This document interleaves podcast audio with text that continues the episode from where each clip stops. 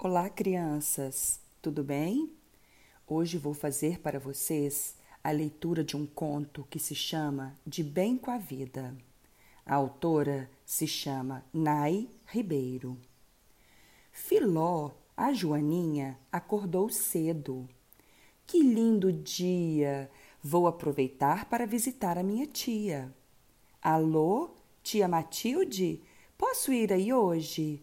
Venha, Filó, vou fazer um almoço bem gostoso.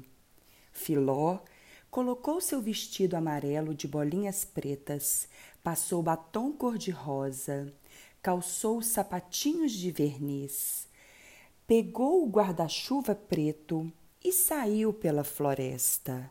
Plect, plect. Andou, andou e logo encontrou Loreta a borboleta. Que lindo dia! E para que esse guarda-chuva preto, Filó? É mesmo, pensou a Joaninha, e foi para casa deixar o guarda-chuva. De volta à floresta, sapatinhos de verniz? Que exagero! disse o sapo Tatá. Hoje nem tem festa na floresta. É mesmo, pensou a Joaninha, e foi para casa trocar os sapatinhos. De volta à floresta, batom cor-de-rosa? Que esquisito! disse o Theo, o grilo falante. É mesmo, disse a Joaninha, e mais uma vez foi para casa tirar o batom.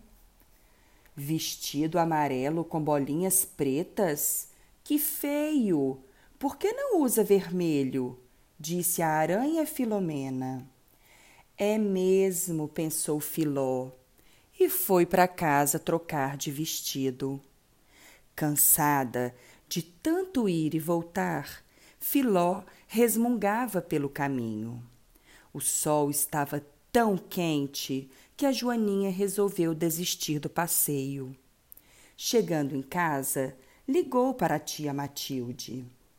Titia, vou deixar a visita para outro dia. O que aconteceu, Filó? Ah, tia Matilde, acordei cedo, me arrumei bem bonita e saí andando pela floresta. Mas no caminho. Aí tia Matilda disse: Lembre-se, Filozinha, Gosto de você do jeitinho que você é. Vem amanhã, estarei te esperando com um almoço bem gostoso. No dia seguinte, Filó acordou de bem com a vida. Colocou seu vestido amarelo de bolinhas pretas, amarrou a fita na cabeça, passou batom cor-de-rosa, calçou seus sapatinhos de verniz, pegou o guarda-chuva preto e saiu andando apressadinha pela floresta. Plect, plect, plect. E só parou para descansar no colo gostoso da tia Matilde. Gostaram, crianças? Esse conto, ele fala de valores importantes, como a empatia e o respeito ao próximo, e também de como devemos nos amar e amar o outro do jeitinho que ele é.